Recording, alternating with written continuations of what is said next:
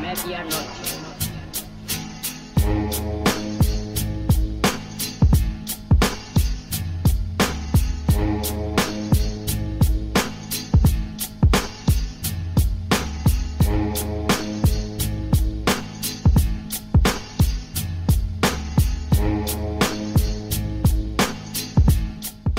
Bonjour ou bonsoir à tous en fonction du pays et de l'heure auquel vous nous écoutez. Bienvenue pour ce nouvel épisode de Bola Latina, le podcast 100% football latino de la rédaction de Lucarne Opposé. Avant de nous lancer dans cette émission, je vous encourage à nous suivre sur les différents réseaux sociaux Facebook, Twitter, Instagram mais aussi à venir nous rejoindre sur notre Discord, que l'on peut considérer aussi comme un réseau social, hein, puisque c'est là où se trouve la communauté Hello. Donc je vous encourage à venir nous suivre sur ces différents réseaux sociaux et à venir interagir avec nous sur ceux-ci. Je vous encourage aussi et également à venir consulter régulièrement le site lucarne-opposé.fr pour venir y lire les dernières actualités de la planète Hello, mais aussi vous cultiver entre deux matchs. N'hésitez pas non plus à vous abonner à nos différentes chaînes sur les différentes plateformes où vous écoutez ce podcast et notamment notre chaîne YouTube, et à venir y laisser un petit pouce bleu. Il paraît que c'est hyper utile, notamment au niveau de l'algorithme de YouTube. Je vous rappelle enfin la sortie du 12e numéro du Lucarne Opposé Magazine, un numéro dans lequel on s'intéresse notamment à l'histoire, à l'impact et à l'avenir du football universitaire dans les différents pays de la planète lucarne opposée, mais un numéro dans lequel aussi on va vous offrir l'occasion de vous replonger dans la belle année 2002, enfin belle pour certains. Bref, une centaine de pages de culture foot à la sauce lucarne opposée à déguster sans aucune modération.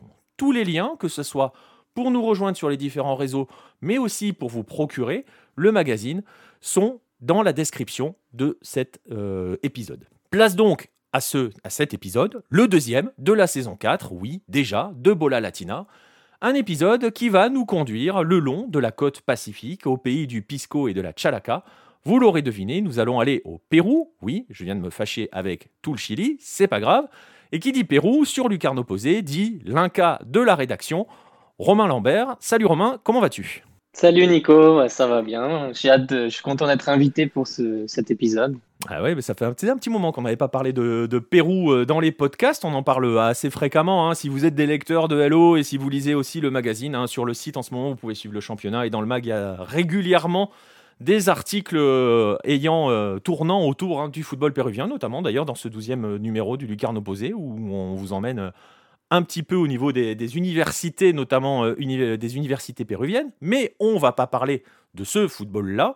On va s'intéresser au football péruvien, mais celui de la sélection. Et on va essayer de, tenter de donner quelques éléments qui font que cette période, la période actuelle que traverse la sélection péruvienne, la Blanquiroja, euh, est une période extrêmement positive au point que l'on parle de splendeur retrouvée. Mais avant d'essayer de trouver ces éléments, de vous les lister, de vous en donner quelques-uns, on les aura forcément pas tous, mais de vous en donner quelques-uns, on va commencer par planter un peu le décor, expliquer un petit peu le contexte, ce qu'est le Pérou. Alors on va, on sait à quel point hein, en Amérique du Sud, le football et la société civile, dirons-nous, sont très liés.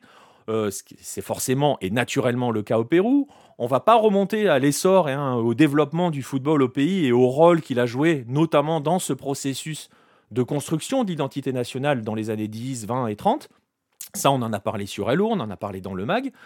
Mais non, là, on va s'intéresser, si tu veux bien, quand même, à poser un petit peu le contexte au Pérou sur les trois dernières décennies, afin de rappeler un élément important, et on va le voir hein, euh, dans tout ce, podcast, un élément essentiel même, sur ce que, signifie être péruvien de nos jours et sa traduction sur le football actuel. On va voir que les deux éléments sont très liés. Donc Romain, est-ce que tu peux nous expliquer ce qu'est être péruvien en 2020 alors justement, pour, euh, pour répondre à cette question, c'est vrai que c'est important de, de savoir euh, d'où cette sélection euh, vient, parce que la France a découvert, entre guillemets, un peu le, Pérou depuis la Coupe du Monde 2018 qu'elle a, qu'elle a affronté en phase de groupe. Mais voilà, ça n'a pas toujours été la, la, belle vie hein, au, pays, au pays Inca. Et, et, notamment à partir des années 80, où le pays a affronté une, crise assez lourde sous le gouvernement de Alan Garcia. c'est un peu pour comparer de nos jours avec ce qu'est en train de vivre le Venezuela, avec une inflation terrible.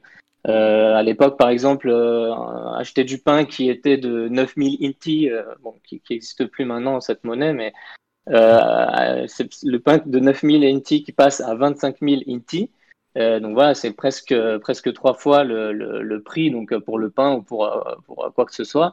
Euh, voilà, c'était des, des, des, crises qui ont engendré malheureusement euh, un terrorisme parce qu'évidemment les gens ont, commencé à en avoir marre dans, dans les provinces, dans les campagnes et bon bah il y a un mouvement qui a profité de ça pour pour un peu prendre les armes, mais bon bah pas du bon côté des, choses, on va dire, parce que bon bah ils utilisaient la terreur, il y avait les les, fameuses coches bombas, hein, les, attentats à la, voiture piégée euh, dans le centre de Lima, dans, dans province. Donc c'était vraiment des années très difficiles. Donc euh, voilà, en 80 la crise, 90 le terrorisme, et euh, à la fin des années 90, début 2000, on a eu le Alberto Fujimori.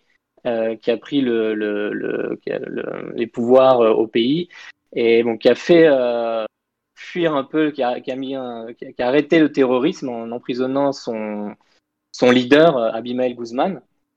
Euh, mais à côté de ça, il a fait quand même pas mal de, choses, euh, on va dire, pas. Pas, très clair. trop dans les, voilà, pas dans les, dans les droits de l'homme, on va dire. Ouais, voilà. On parle de. Ouais, pour être. bon, c'était un peu, on, peut parler presque d'une dictature pour, pour poser le mot. Euh, il y a beaucoup, une grande majorité du, du, pays parle euh, d'une dictature. D'ailleurs, il est en prison, d'ailleurs, pour tout te dire, euh, ce cher Fujimori. Donc voilà, on arrive avec beaucoup d'années de, de, un peu de pessimisme, de négativité, et, et ça s'est ressenti tout au long, et même jusque de nos jours, en fait, les, ma génération, enfin la génération de, de des joueurs qui sont, enfin des joueurs de football professionnel a, vécu tout ça. Et, euh, même autour de, nous, on peut voir au Pérou, euh, il y a beaucoup de cette négativité et quand, au quotidien, quand on va, quand quelque chose se passe mal, euh, les gens, voilà, ils ont l'habitude, ils sont un peu, bon, le regard baissé, ils ont un peu cette, une phrase un peu célèbre là-bas, c'est ACS, c'est-à-dire, bah, c'est comme ça, on n'y peut rien, c'est le Pérou. Ouais, c'est une résignation, une résignation générale, quoi. Voilà, moi, c'est vrai que moi, en tant que Français, j'ai beaucoup râlé là-bas comme un bon Français. et, du coup, c'est vrai qu'on m'a souvent dit, bah, écoute, Romain, euh, c'est comme ça. Voilà, c'est le Pérou. Donc, bon, voilà. Donc, c'est vrai que c'est un peu la mentalité un peu défaitiste, euh, voilà, un peu pour planter le décor. Euh, et en même temps, on a beaucoup de, dans la société de, de mélange culturel. Hein. En Amérique du Sud, il y a eu aussi euh, des afro-péruviens, euh, des, gens qui viennent des Andes, des peuples des forêts. c'est un mélange, c'est un brassage ethnique. en plus de ça, on peut rajouter les, les, émigrés italiens, allemands, même, même, français. Et donc voilà, en fait, on a un peu tout cette, ce mélange culturel qui, qui, essaye de cohabiter ensemble en ce moment. Et c'est vrai que bon, bah, c'est un plat qui est long à cuisiner, en fait. Il y a beaucoup, beaucoup d'ingrédients. Donc, euh, ça peut vite euh, exploser ou ça peut devenir amer. Donc, voilà, c'est un peu euh, délicat. Ouais, la recette, elle est touchy, quoi. Il faut faire attention au dosage, quoi. Voilà, c'est ça. Et malheureusement, dans la société péruvienne, il y a beaucoup de racisme dans le sens péruvien contre péruvien, en fait. Un, péruvien de la ville avec un péruvien des Andes, avec un afro-péruvien. Euh, voilà, on, ressent beaucoup de, ça. Euh, et donc, euh, pour en revenir au football, c'est vrai que dans, le football, on a beaucoup de communautés issues de, des Afro-Péruviens ou des Andes. Et, en fait, ces jeunes qui percent dans le football, ça leur permet aussi de, surpasser un peu les problèmes qu'ils rencontrent en société. C'est un peu, voilà, l'Afro-Péruvien qui va marquer un but en, sélection, il va tout de suite être célébré par tout le pays et ça va lui, ça lui faire chaud au cœur, quand même, avec tout ce qu'il a enduré dans, dans, sa vie.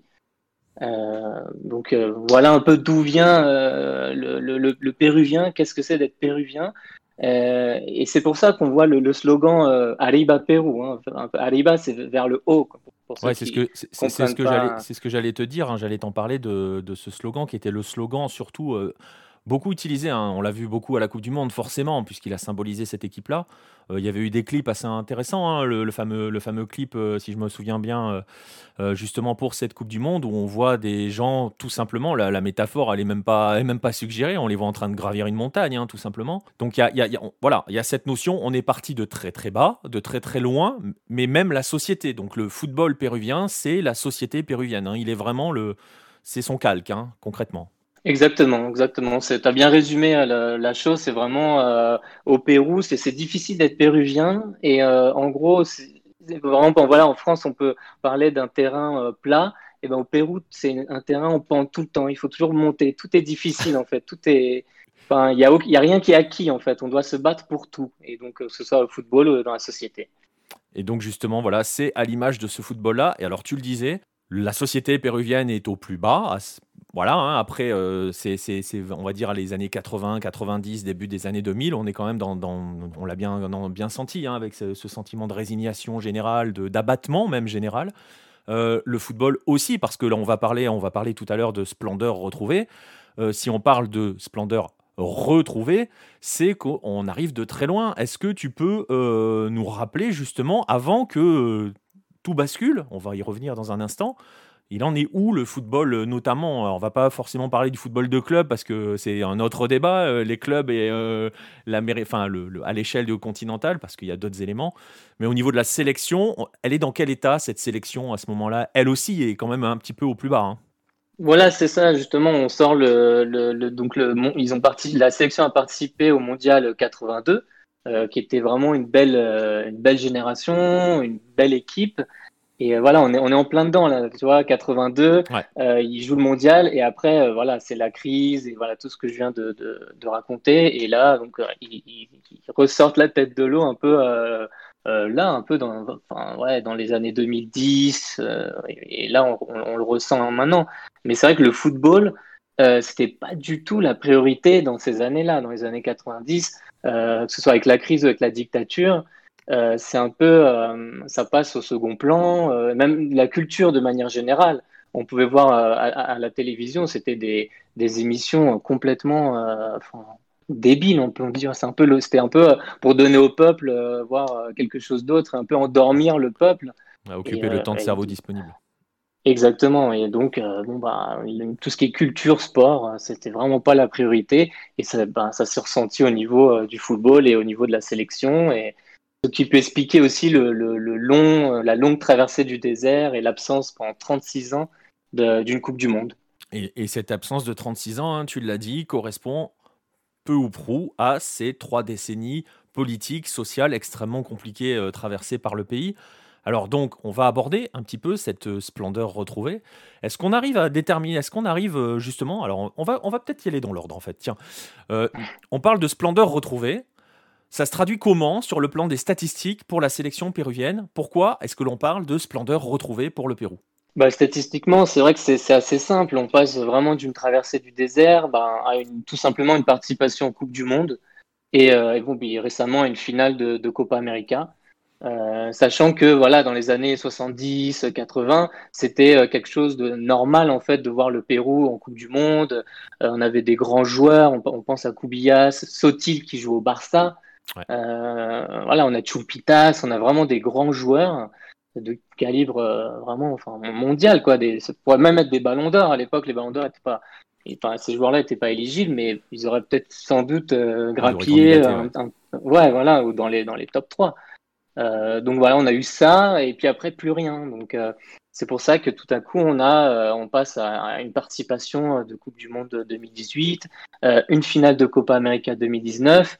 avant ça, on a quand même une belle troisième place en Copa América 2011, Copa América 2015 avec un Péruvien qui est le meilleur buteur, Paolo Guerrero mon cher ami. donc voilà. J'étais à cette finale pour la troisième place face au Paraguay. Ah oui, ben voilà, voilà. Sur Chili. Ça me rappelle des souvenirs.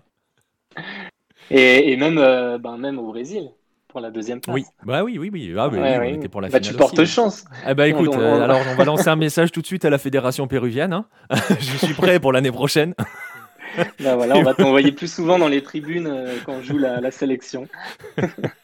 non, non, mais c'est vrai, mais voilà, tu l'as dit, hein, il y, a, y a deux podiums consécutifs 2011-2015, il y a la finale 2019, il y a la Coupe du Monde 2018. Voilà, c'est pour cela que l'on parle de splendeur retrouvée, et tu l'as expliqué, surtout par rapport à cette génération incroyable des années, euh, des années 70. Alors justement, maintenant, on va essayer de l'expliquer, cette splendeur retrouvée.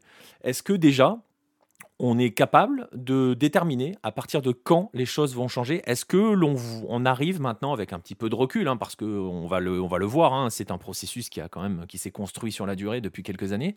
Est-ce que l'on voit le moment où les choses commencent à changer en termes de football, en termes de sélection au Pérou? Voilà. Est-ce que est-ce que qu'on va déterminer 2011 par exemple avec le premier podium à la Copa América dans ce cycle, ou est-ce que ça commence avant ou véritablement un petit peu après?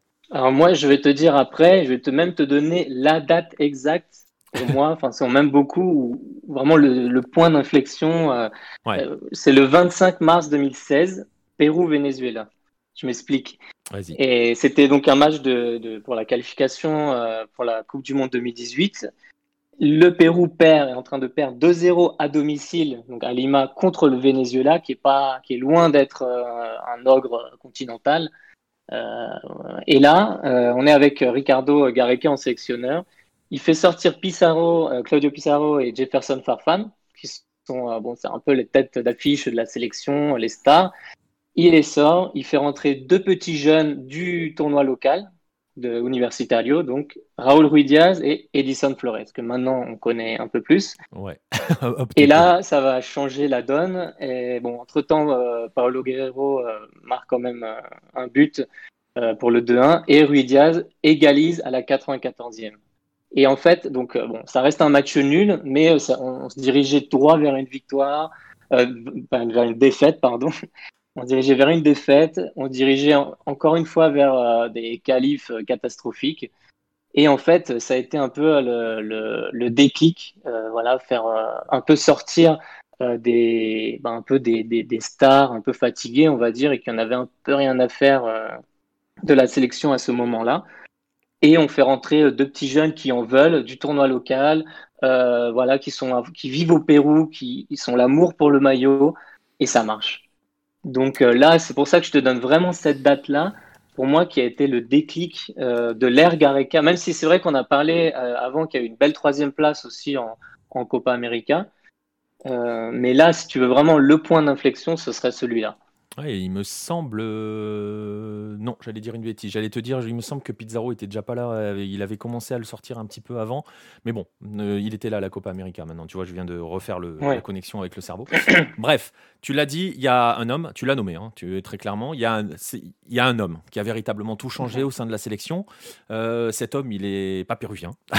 il, est même argentin, il faut le dire. Il s'appelle Ricardo Gareca. C'est lui qui a fait basculer cette sélection. Est-ce que tu peux nous décrire justement, parce que voilà, hein, tu as pris cet exemple avec cette date très précise sur ce match face au Venezuela de 2016, Gareca est arrivé avant, mais c'est lui qui a véritablement tout changé. Est-ce que tu peux nous expliquer véritablement quel est son impact et ce qu'il a véritablement, lui, changé au, au, sein de la sélection et oui, au sein de la sélection et autour de la sélection? Oui, c'est vrai que bon, pour en arriver à cette date aussi du 25, 25 mars 2016, il y a eu quand même un gros travail aussi en amont. Euh, Ricardo Gareca est arrivé en 2015, en mars 2015, et euh, c'est vrai que lui, il a changé beaucoup l'aspect euh, mental, l'aspect un peu justement de ce qu'on parlait tout à l'heure, de arrêter avec cette mentalité de, défaite, vraiment mettre en place un esprit gagnant en fait et se, vraiment se battre euh, à chaque match pour remporter quelque chose et vraiment mettre la sélection au même niveau que les autres. C'est-à-dire que le Pérou, euh, demain, il peut battre euh, n'importe qui. C'était un peu ça le message de Ricardo Gareca. En fait, arrêter de se rabaisser et aller voir vers l'avant et chercher une qualif. Parce que c'est vrai qu'à cette époque, l'objectif principal de tous les Péruviens, des 33 millions de Péruviens, c'était jouer un mondial. À la limite, euh, même les Copa América, ça passait au, second plan.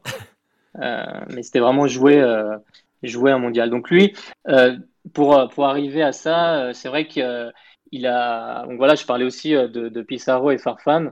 Donc un des. aussi d'un des. Un des points importants que, que Gareca a changé, c'est un peu sortir les quatre fantastiques. À l'époque, on avait les quatre fantastiques. C'était, on avait Vargas, El Loco Vargas qui était qui jouait à la Fiorentina, on avait Claudio Pizarro qui était au Bayern, Farfan à Schalke et Paulo Guerrero. Donc il a commencé un peu à, les dégager, en fait, les indésirables, que personne, aucun autre sélectionneur n'osait toucher. C'est un peu comme en Argentine si vous dégagez Messi, quoi. Donc là, il a un peu commencé à remuer tout le monde et il a mis, euh, par exemple, au même niveau euh, Paolo Guerrero et euh, le gars qui va chercher l'eau à la cantine ou le chauffeur de bus. Il est vraiment mis au même niveau de respect. Voilà, il n'y a pas une personne au-dessus de l'autre. Et c'est vraiment ce changement de mentalité, un peu de respect. Et il a créé du coup un collectif où vraiment tout le monde, et même le nouveau de 18 ans qui, qui débarque la première en sélection, il est au même niveau que le capitaine. Donc ça, c'était quelque chose aussi d'important. Euh, après, Ricardo Gareca, il est arrivé avec un, staff euh, important avec lui. Par exemple, il a amené un, psychologue. C'est quelque chose d'assez euh, inédit en sélection. Donc, un psychologue qui travaillait beaucoup avec les joueurs. après, enfin voilà, pour travailler sur les défaites, sur la victoire, sur la notoriété, etc. Et ce qui est, ce qui est pas, ce qu'on n'a pas vraiment au, Pérou en fait. Les, joueurs sont jamais vraiment assistés par des, des psychologues. Et c'est pour ça que certains péruviens qui partent à l'étranger, ils, peuvent rater parce qu'ils sont, sont, un peu submergés en fait. Il apporte, il euh, apporte, il apporte ce, ce, on va dire, ce coaching mental, cette préparation mentale qui existe partout ailleurs en fait, concrètement. Voilà, c'est ça, un accompagnement, euh, voilà, un accompagnement mental euh, pour bien préparer les joueurs. Et par exemple, j'ai un exemple très très précis. C'était un, avec un match avant le match contre l'Uruguay, toujours pour cette qualification de, de 2018 son préparateur physique, Nestor Bonillo. Euh, il prend Miguel Arrojo, le défenseur, qui devait être titulaire euh, ce soir-là contre l'Uruguay. Il le prend à part. Il lui dit Regarde, je vais montrer tes stats. Je les ai comparés avec Luis Suarez. Donc voilà, bon, Luis Suarez, c'est pas n'importe qui. et donc, bon, notre cher Miguel Arrojo, il est là. bon, bah, t'es es gentil, mais bon, tu vas, me, tu vas me détruire là. Si tu me compares avec Suarez, qu'est-ce qu'est-ce que tu es en train de me faire? Non, non, regarde bien cette statistique. Et il lui a démontré qu'en fait, il sautait plus haut que lui. Il avait une meilleure détente que Suarez. Regarde, sur cette stat-là, tu es meilleur. Et en fait, il lui a redonné confiance et tu peux revoir, enfin, vous pouvez revoir le, le, match contre l'Uruguay et Miguel Alojo a mis dans sa poche Suarez. Donc voilà, ces petits détails comme ça. Oui, mais c'est ça, euh, c'est de la préparation mentale, c'est-à-dire qu'on va insister sur les éléments positifs qui font que le joueur ne arrive en confiance. Voilà, exactement. Et c'est ce qui ne se faisait pas vraiment encore euh, au, Pérou, donc il a travaillé beaucoup sur ça. Et c'est vrai que ça a marché. On pense même encore à un match à la Bombonera contre l'Argentine. Eh ben, enfin, Pedro Gallese, c'était une muraille. Et, tout ça, finalement, c'est beaucoup de mental, c'est dans la tête. Parce que le niveau, euh, bon, bah, ils l'ont, quoi. Ils sont pas moins bons que, que, que, que d'autres joueurs. Mais c'est toujours, vu qu'ils sont péruviens, voilà, ils se rabaissent. Donc là, il a vraiment travaillé là-dessus et c'est ce qui fait, c'est vraiment le point qui a fait euh, ce, changement brutal presque de, la sélection qu'on voyait plus et tout d'un coup, voilà, qui fait un mondial. Bon, même si elle n'a pas fait un grand mondial, mais bon, elle a quand même tenu tête à une équipe de France, euh, future championne du monde. Son, mondial, son euh, mondial se joue à un penalty. Hein. Voilà, bon là pour le coup, Cueva, il aurait, il aurait fallu. il aurait peut-être eu besoin du préparateur. Non, mais tout ça pour dire, tu, disais, tu disais il y a un instant, ils n'ont pas fait une mauvaise Coupe du Monde. Leur Coupe du Monde se joue à ce penalty concrètement. Donc euh, voilà, c'est le penalty qui les aurait fait basculer du bon côté. Mais voilà, donc tu l'as dit, hein, il y a tout cet aspect, euh, cet aspect mental, euh, cette chose-là. C'est assez intéressant d'ailleurs parce que je suis désolé, on est sur le Pérou, mais je vais quand même un petit peu évoquer le voisin que vous aimez pas trop au sud. Il y a quand même un vrai parallèle avec Bielsa qui a lui aussi d'abord, alors il y a le jeu, on on va pas regarder les aspects tactiques hein, sur Gareca parce qu'au fil des années, ça a aussi un petit peu évolué hein, quand même, parce que c'est mouvant tout cela. Il y a un parallèle avec Bielsa qui lui aussi a changé l'approche du joueur chilien euh, dans son, j'ai presque envie de te dire, dans sa fierté à représenter son pays et à aller regarder les autres droit dans les yeux. Et on retrouve cela chez Gareca, hein, concrètement. Oui, c'est exactement ça. Et il a été, Gareca, il a été très clair aussi pour, euh, avec, avec ses joueurs. Il a dit si vous voulez porter le maillot, il faut, euh, voilà, c'est ça, il faut être un combattant et il faut euh, surtout l'amour, euh, l'amour du maillot. Bon, évidemment, il, incite aussi pour avoir, pour que ses joueurs aient du temps de jeu dans une ligue compétitive. Oui. c'est pour ça qu'à un moment donné, on avait Farfan qui était un peu retiré de la sélection, il était parti un peu à Dubaï, bon, un peu gagner, un peu mettre la famille, à la, famille à l'abri. et, et, après, voilà, il, a, il est allé, il est retourné à Moscou, et il est revenu en, en sélection. Et pareil avec Carrillo, tout le monde avait peur, André Carrillo qui est parti euh, en Arabie Saoudite, tout le monde avait peur qu'il aille là-bas pour se faire de l'argent. Finalement, non, il est donc quand même dans un club compétitif. Il a, il a, il a remporté la, la, la Ligue des Champions d'Asie. Donc euh, voilà, ça c'est quand même des points euh, importants quand même pour Gareca. Aller n'importe où dans le monde, mais dans une ligue compétitive. Et surtout, s'il vous plaît, mouiller le maillot et aimer le, ce maillot blanc Quoi. Ouais, c'est ça. En fait, il a fait, il a fait.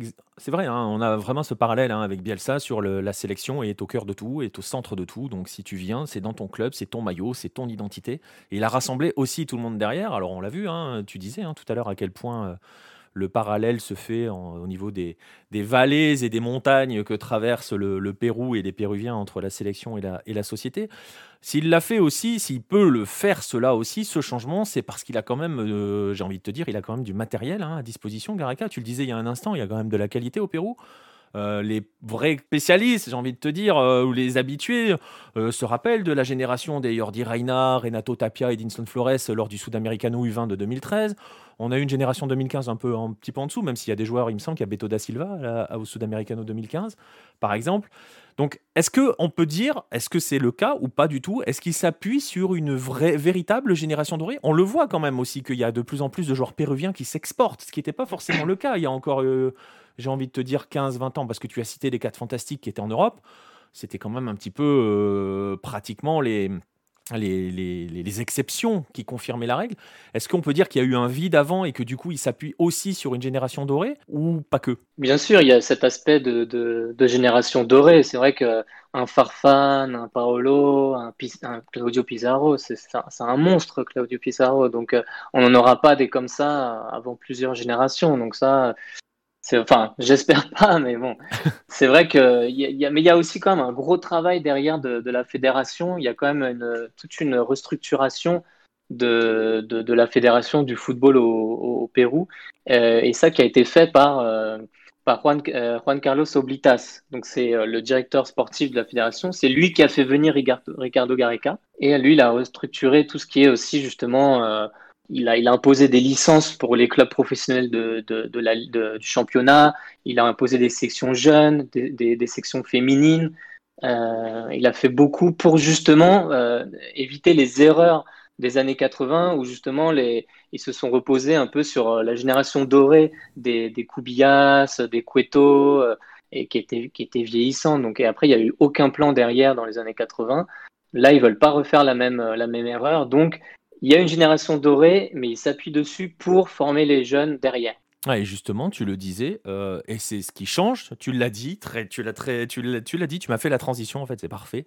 Avec cette ère Gareca et donc avec Oblitas aussi, c'est toute l'organisation générale du football au, Pérou. Toi, tu l'as vu de, au plus près, hein, puisque tu, tu es allé au bord des pelouses, et on voit, on l'a vu ne serait-ce que sur le championnat local, euh, qui est devenu la Liga 1, au, Pérou, on a vu une restructuration complète du championnat professionnel euh, péruvien. On a vu euh, à quel point, et quand je parle de professionnalisation, c'est aussi dans la façon dont elle est organisée, dont elle communique dont elle est, comment dirais-je, oui, organisée même pour les journalistes. Hein. on l'a vu sur les processus d'accréditation, sur la façon dont les, médias quittent, enfin, des, choses qui paraissent des détails, mais qui sont quand même presque des exceptions en Amérique du Sud par rapport à, ce championnat. Toi qui l'as vu au plus près, justement, est-ce que tu peux nous en parler un petit peu de toute cette restructuration? J'ai vraiment envie de dire la professionnalisation du football professionnel. Ça fait beaucoup de répétitions, mais c'est vraiment quelque chose qui. Voilà, c'est vraiment quelque chose qu'on a senti, qu'on a vu. Euh, on avait l'impression qu'avant. Euh, enfin voilà, on a véritablement la sensation que l'élite péruvienne, c'est aujourd'hui, c'est un championnat sérieux, structuré, organisé. Je veux dire, si on prend le parallèle avec un grand, par exemple, l'Argentine, où ça change tous les deux ans, où c'est un peu le, la, la, foire, hein, euh, pour dire les choses du point de vue organisation. C'est pas le cas au Pérou. Et donc justement, est-ce que tu peux nous en expliquer un petit peu plus sur cette réorganisation qui a été mise en place avec, avec, tu l'as dit, cette idée sur le développement des nouvelles générations et, euh, en imposant par exemple des règles à certains clubs et en faisant jouer les jeunes. Bah, est-ce que tu peux nous expliquer tout cela un petit peu pour que l'on mesure aussi que voilà, il y a, un vrai plan général qui s'est constitué au Pérou ces dernières années? Oui, c'est ça. C'est euh, justement euh, Oblitas qui a mis en place ce format de, d'obliger les, clubs professionnels à avoir cette licence. Et donc, pour obtenir cette licence, il faut vraiment respecter plusieurs points qui sont importants, donc justement pour professionnaliser euh, voilà tout ça. Donc, faire différentes sections.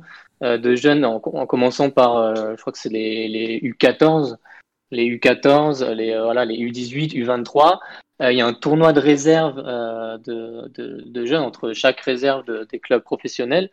Et le, par exemple, le premier du championnat, il donne des points à son équipe, à l'équipe première en fait. Par exemple, Alianza Lima, si le, sa réserve remporte le championnat, l'Alianza Lima gagne 3 points dans le, dans, le championnat professionnel de première division. Donc c'est pas non plus négligeable quand à la fin tu es un peu euh, un peu juste à deux points du titre ou quelque chose comme ça, donc ça peut faire la différence.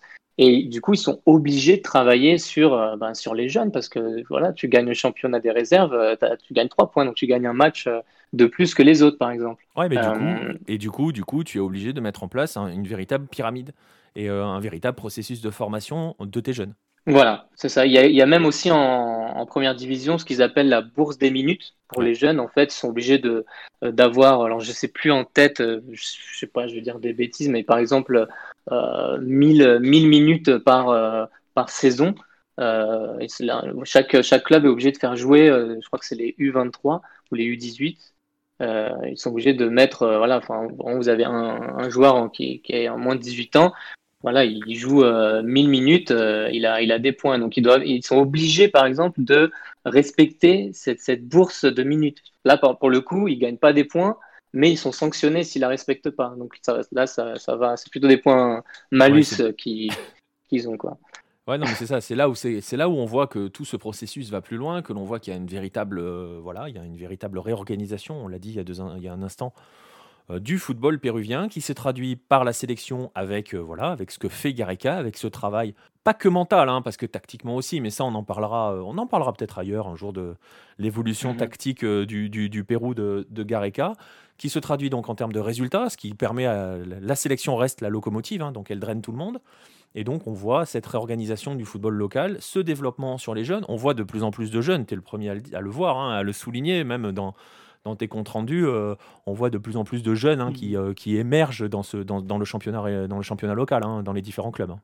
Oui, oui. En plus, c'est vrai que moi, ce que, ce que j'aime bien, euh, justement, suivre ce championnat, c'est que y a beaucoup de jeunes qui, qui, bah, qui, qui, débutent, qui sont obligés de jouer. Alors, parfois, on va dire, pour le mauvais côté des choses, ça, peut, ça peut affaiblir des fois un match parce que des jeunes ils sont un peu lancés comme ça parce qu'ils sont obligés. Donc le, coach il va te balancer un jeune comme ça là, un peu au front euh, sans soit assez préparé. Donc c'est vrai qu'on voit ça des fois. Donc c'est un peu dommage mais si c'est bien fait c'est vrai que c'est intéressant. Et on a là par exemple c'est vrai que j'ai beaucoup suivi les jeunes de l'Alliance Salima. Et il y en a qui ils font des miracles. Là en première division ils sont en train de sauver la tête de de Salas un peu. Donc euh, pour le coup ça et quand ça marche c'est beau. C'est beau et c'est voilà c'est c'est un peu ça le football, hein, quelque part, c'est quand même lancer, lancer les jeunes. Donc, euh, et par exemple aussi, il y a des, il y a des, ils forment aussi pour évidemment, pour, on va, on va pas se cacher, c'est pour aussi vendre, vendre aussi les, joueurs. Ils se font de l'argent comme ça au Pérou. Euh, les, les, clubs professionnels, ils cherchent aussi à vendre euh, les joueurs. Là, par exemple, il y a aujourd'hui ou hier, il y a un jeune qui a débarqué à Newcastle, Rodrigo Vilca. 21 ans, bon, c'est pas si jeune que ça, mais bon, pour au Pérou, c'est quand même un gros coup d'avoir envoyé un jeune de, cet âge-là en Angleterre, en première ligue. Euh, on a Cluvert Aguilar aussi, 17 ans, à Salima, qui, euh, qui va s'envoler pour Manchester City. Donc euh, voilà, on commence comme ça un peu, on est en train de planter la graine pour les prochaines Coupes du Monde, peut-être voilà Qatar 2022 ou, ou après quoi. Et eh ben justement, et véritablement, tu nous, tu nous offres tu nous offres les transitions euh, parfaites, c'est parfait. On va justement euh, essayer de conclure ce podcast en regardant, en nous tournant un petit peu vers l'avenir. Quel peut être l'avenir de, de, cette, de, ce football péruvien? Est-ce que l'on est déjà en train, euh, c'est terrible à dire, mais on sait très bien que ça ne sera pas éternel. ça ne l'a pas été au Chili avec Bielsa, donc ça ne le sera pas au Pérou avec Gareca. Est-ce qu'on est déjà en train de commencer à imaginer l'après Gareca Est-ce que l'on se donne déjà les moyens de faire en sorte que tout ce que l'on vit actuellement au Pérou, ce retour sur le premier plan de la scène, ne soit pas qu'un feu de paille, mais quelque chose qui puisse s'installer dans la durée et donc faire du Pérou quelque chose, enfin une, une, vraie, une vraie grosse nation de l'Amérique du Sud sur la durée en termes de sélection. Est-ce qu'on prépare déjà l'avenir du côté du Pérou? Ben, C'est le plan d'Oblitas et de la fédération en fait. C'est clair, c'est vraiment leur plan. Maintenant, est-ce qu'ils vont tenir sur, sur la durée? Bah, Tu sais comment ça se passe en Amérique du Sud. bon, c'est souvent mouvementé. Et puis, pour l'instant, ce qui fait peur dans un futur proche, on va dire, c'est qu'on n'a pas euh, on n'a pas de remplaçant pour Paolo Guerrero, par exemple. Euh, je ne sais pas s'il sera présent euh, pour, au Qatar. Je pense que oui, mais s'il n'est pas présent, là, on n'a pas de remplaçant. enfin, en tout cas, de son niveau, de son charisme, de tout ce qu'il représente. lui, ni, par exemple Farfan, Pissarro, voilà, ces quatre fantastiques qu'on a eu. On n'a pas de. Alors, on a un collectif, on a, on a, on a une jolie équipe, ça joue bien au ballon, etc. Bon, Gareca, pareil, il ne sera pas éternel. Mais derrière, ce qui fait peur, c'est vrai qu'on euh, on essaye de construire, mais on a, pour l'instant, on n'a pas de remplaçant de, à, ces postes-là. Et, et, par exemple, euh, quelque chose qui est inquiétant aussi, c'est là encore, bon, c'est le présent, mais même c'est un futur proche aussi, c'est que là aujourd'hui, on n'a aucun Péruvien qui dispute la Ligue des Champions, par exemple. Et euh, on a un seul représentant en, en, Europa League qui est Benavente, qui est retourné en Belgique, qui n'est pas non plus et qui sort d'une saison blanche. ouais, qui sort d'une saison blanche euh, en Ligue 1. Voilà, voilà, en plus, donc c'est vrai que. Et puis là, sur la dernière liste euh, de, de, de Gareca pour les qualifs, pour les, les, deux matchs qui viennent cette semaine, on n'a que 5 joueurs qui jouent en Europe. Là, sur 30, donc c'est pas non plus énorme, même si l'Europe n'est pas toujours forcément une référence, parce qu'on a des Péruviens qui cartonnent en MLS, en Liga MX et ailleurs, et que c'est très bien, parce qu'ils vont faire un bon boulot aussi en sélection. Mais euh, voilà, un peu pour c'est vrai que l'Europe, ça reste aussi euh, bon, un, football de grande qualité. Donc c'est vrai qu'on cherche toujours à, avoir, à mettre les meilleurs joueurs là-bas. Donc, euh, ça, ça, reste, ça reste la référence mondiale, hein, le, football européen. Euh, que l'on soit d'accord ou pas, c'est un autre débat, mais ça reste la référence mondiale. La Ligue des champions européenne reste quand même la, la compétition de clubs référence dans le monde entier. Voilà, que, quoi qu'on en pense. Mais voilà, donc du, coup, on le voit, hein, la limite, elle va, elle va se situer là. Il va falloir, alors, euh, si en, même en préparant l'après Gareca, il va falloir aussi euh, trouver une nouvelle génération dorée euh, au Pérou. Et elle n'est pas encore, comme tu dis, hein, elle n'a pas encore émergé. Hein. Ouais, c'est ça. On attend la prochaine génération dorée. C'est vrai que ça, se repose toujours sur ça, de toute façon, tout dans, dans le monde entier dans toutes les sections, on attend toujours le, prochain Messi, le prochain Zidane, le Ronaldo, euh, Maradona. Donc, euh, bah voilà, nous on est pareil. il faut la locomotive, c'est partout. Hein. Il faut le, il faut le, joueur qui te, tire vers le haut. Bah, écoute, on va suivre ça avec attention. Hein. le Pérou euh, va se lancer, comme tous les Sud-Américains, dans la campagne pour les éliminatoires Qatar 2022. On va voir dans quelles conditions au pluriel pour, euh, pour tout ce beau monde parce que ça risque d'être assez, euh, funky. Ça sera un autre débat.